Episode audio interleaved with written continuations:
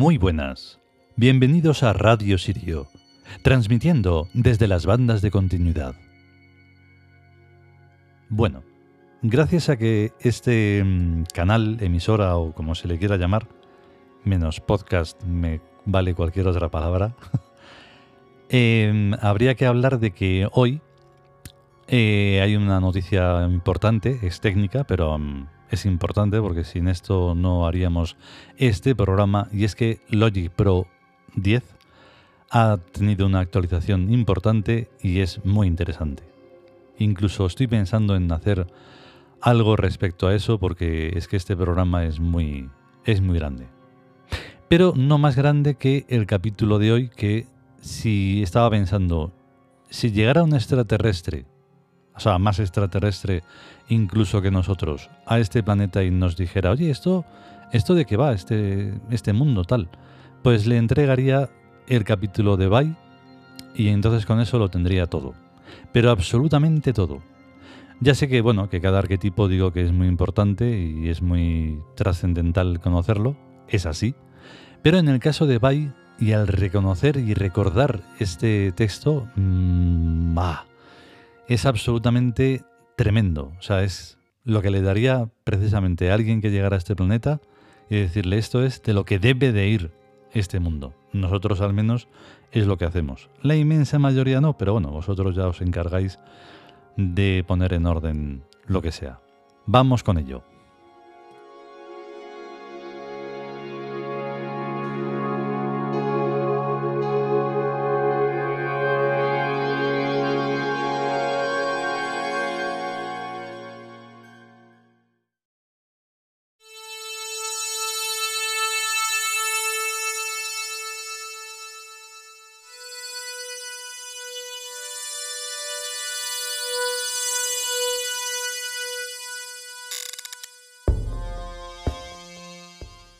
Dioses egipcios. Bai. Texto. El Dios del irrevocable deseo de vida. El que nos hace individuales y fragmentarios, pero unidos al Ka, a el yo único, y por tanto inmortales y personales. En la presencia de Bai nos reconocemos dioses. Comentario. Nunca hemos celebrado la fiesta de Bai y probablemente no la celebraremos jamás, aunque está diseñada hasta en sus más mínimos detalles. En esencia consiste en hacer que un gran espejo se desintegre en minúsculos granos. En la antigüedad hacer esto no era técnicamente posible. Y en la actualidad, aunque es técnicamente posible mediante ultrasonidos, ni yo ni nadie queremos hacerlo. La fiesta de El Bay se llama también la fiesta de la manifestación. Quizás en algún futuro seamos lo suficientemente decentes como para mostrarnos y aceptarnos en nuestra realidad total, individual y personal. Pero antes deberemos ser realmente sabios y omniscientes, sabiendo armonizar a el bien y el mal en una síntesis perfecta y complementaria. Por las noches estoy oyendo en el lector electrónico trozos de una antigua novela publicada en 1820 que trata de una amplia gama de perspectivas sobre el cristianismo en general y sobre el catolicismo inquisitorial en particular. Y anoche comprendí que en la lógica interna y megalómana de esas dos formas de religión hay una inexorable tendencia a sustituir a Jesucristo crucificado por el diablo inmortal, andante y persuasivo y omnipotente, y a sustituir la creencia en la existencia de Dios por un ateísmo antihumanista, que en último término llegaría a la sagrada religión del Ka. Si pudieran, pero no pueden, porque el asunto va de venderle el alma al diablo, lo que no es más que el mismo cristianismo vuelto del revés. En la sinopsis que ya he leído de esa novela, el autor es pesimista respecto al futuro político-religioso humano, que yo en lugar de humano llamaría primántropo. El cristianismo encaja perfectamente con la naturaleza de los seres humanos, por lo cual a los humanos primántropos no les queda otra opción sino la de el ateísmo a secas. Me refiero solamente a los monoteístas. Los politeístas no tienen ese problema, pues no tienen diablo, sino una gran cantidad de dioses entre los cuales pueden elegir a los que mejor les funcionan. Bueno, a lo nuestro. El dios Bai nos individualiza y nos personaliza en base a el irrevocable deseo de vida, que mientras estamos sanos y razonablemente bien, no nos deja ni a sol ni a sombra. Pero Bai no se limita a mantenernos vivos biológicamente según el criterio médico, sino que nos enseña a vivir en otras muchas formas de vida. Intento explicarme aunque sea con estas torpes palabras. Se encuentra lo que se busca, pero si se conoce el modo de realidad en donde debe buscarse, si lo que se busca son relaciones matemáticas, no servirá para nada abrir mucho los ojos, ni tantear con las manos por los cajones, ni ponerse a olisquear, ni a escuchar ruiditos. Si lo que se busca son dioses, no servirá para nada leer los libros de las religiones, ni los tratados filosóficos, ni las poesías aduladoras de los beatos, ni los rituales, ni las letanías, ni demás pamplinas, sino que hay que buscar en las relaciones viscerales entre el psiquismo y la divinidad. Hay que tener la cabeza muy fría y el corazón muy ardiente, pues los dioses son monstruosamente poderosos. Y aunque muy comprensivos, solo aceptan en su presencia a gente parecidas a ellos, aunque sea en muy pequeña escala o en miniatura. Me parece que fue Epícteto o cualquier otro listorro quien dijo esta idiotez.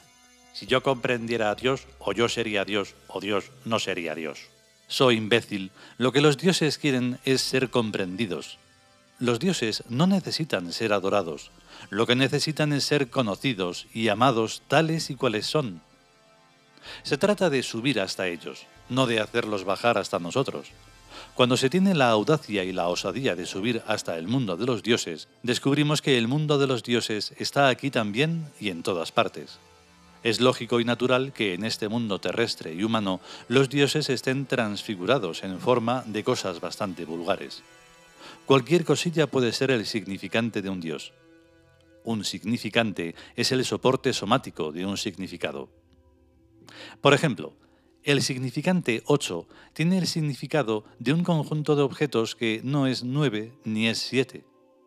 Las palabras escritas son dibujos, significantes, y lo que se entiende al leerlas son sus significados.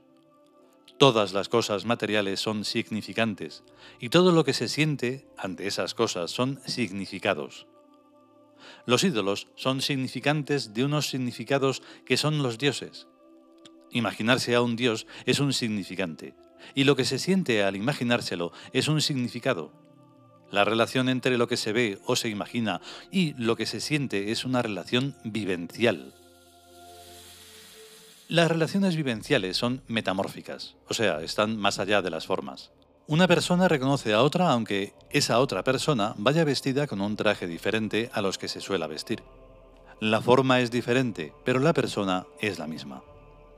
Un dios puede vestirse de ídolo o de piedra o de árbol, pero quienes le conocen lo reconocen de cualquier forma que el dios vaya vestido. Normalmente de las personas no vemos más que las manos y la cara, lo demás va tapado con ropa. Pero es suficiente el detalle de la cara para reconocer a cualquier persona. Los dioses son funciones, no manos, ni caras, ni cuerpos, y basta con observar el detalle de su función para reconocer al dios o diosa que se trate. Los dioses que no funcionan no existen. Ahora bien, cualquier función es un conjunto complejo y diverso de acciones muy diferentes pero coordinadas. Por lo general, ninguna función es conocida en su totalidad, pero existe una lógica entre sus diferentes acciones. También, en general, la mayor parte de las acciones de una función es mantenida en secreto, y solo los actores más directamente implicados en la función la conocen más o menos entera. El dios Bai es una función psíquica, por lo cual solamente quienes se implican en esa función psíquica pueden hacer lo que los psicólogos llaman somatizarla, o sea, sentirla en sí mismos. El dios Bai es quien permite somatizar a todos los demás dioses. La palabra permite es inapropiada, pero no se me ocurre otra. Quizás sería mejor hace posible, facilita, es quien hace pasar del significante al significado u otras expresiones por el estilo. Recomiendo volver a leer el texto sagrado. Bai nos hace individuales y fragmentarios, pero unidos al K, a el yo único. Aquí está el kit de la cuestión. La individualización no nos impide asociarnos libremente en estructuras socioeconómicas y en estructuras políticas. La única condición sine qua non para hacerlo es actuar por un ideal gestáltico, un K o yo único superior a cada uno de nosotros.